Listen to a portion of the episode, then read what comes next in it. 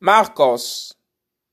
Marc chapitre 2, verset 1 à 12. Yeshua pardonne et guérit un paralytique.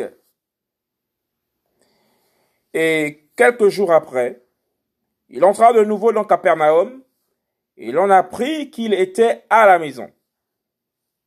Et immédiatement, il se rassembla un si grand nombre de personnes que l'espace même devant la porte ne pouvait plus les contenir.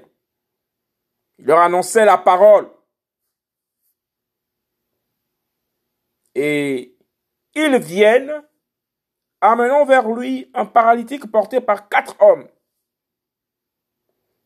Mais parce qu'ils ne pouvaient s'approcher de lui à cause de la foule, ils enlevèrent le toit du lieu où il était. Et, l'ayant arraché, ils descendirent le lit de camp sur lequel le paralytique était étendu. Et Yeshua, voyant leur foi, dit au paralytique, Mon enfant, tes péchés sont remis.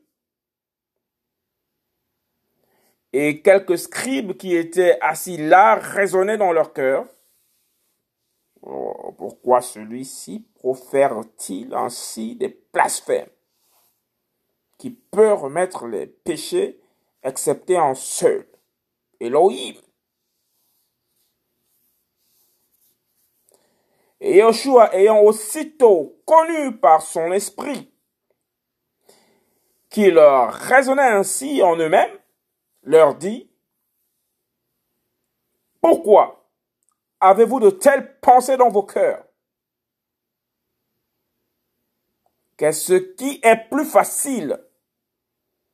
Dire au paralytique, tes péchés sont remis, ou lui dire, lève-toi, prends ton lit de camp et marche. Mais enfin que vous sachiez que le Fils d'humain a l'autorité de remettre les péchés sur la terre, il dit au paralytique, je te dis, lève-toi, prends ton lit de camp et va dans ta maison.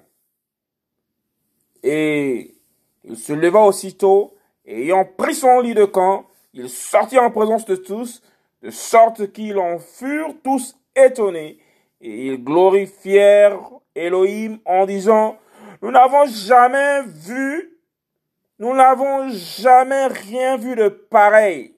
Nous n'avons jamais rien vu de pareil. Marcos chapitre 2, verset 1 à 12.